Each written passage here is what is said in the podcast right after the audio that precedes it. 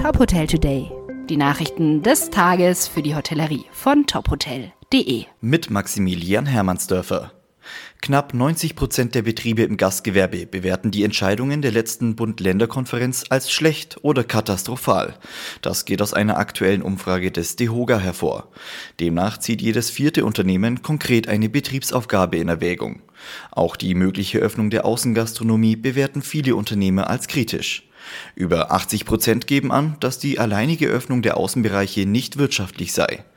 Der DEHOGA fordert spätestens am 22. März einen konkreten Fahrplan für die Branche. Präsident Guido Zöllig sagt, der Endlos-Lockdown ist keine Lösung. Der Vorsitzende der Hoteldirektorenvereinigung Deutschland, Jürgen Gangel, findet ebenfalls klare Worte. In einem Statement schreibt er, eine gesamte Branche wird von der Politik schlichtweg ignoriert. Sie wird in möglichen Öffnungsüberlegungen und Lockerungsplänen nicht einmal mehr erwähnt. Es sei erschütternd, dabei zuzusehen, wie die Politik versuche, ihre Maßnahmen bestmöglich zu vermarkten und zu rechtfertigen. Es gelte zu impfen, zu testen und Kontakte digital zu verfolgen. Doch insgesamt versinke Deutschland in einem bürokratischen Corona-Sumpf, so Gangel.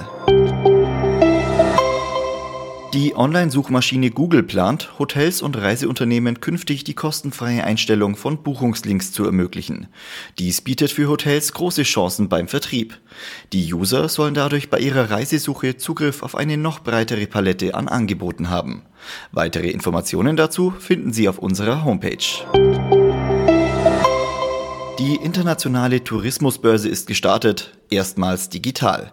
Fachbesucher können bis Freitag verschiedene Online-Angebote nutzen. Dabei geht es natürlich ebenfalls um die Auswirkungen der Corona-Pandemie auf die Reisebranche. Diese fordert von der Bundesregierung Vorgaben und Perspektiven, wann es wieder richtig losgehen kann. Reisebüros und Veranstalter geben das laufende Jahr wirtschaftlich weitgehend verloren, obwohl die Menschen grundsätzlich in Reiselaune sind. Die Branche rechnet damit, dass der Trend zum Urlaub im eigenen Land weiter anhält.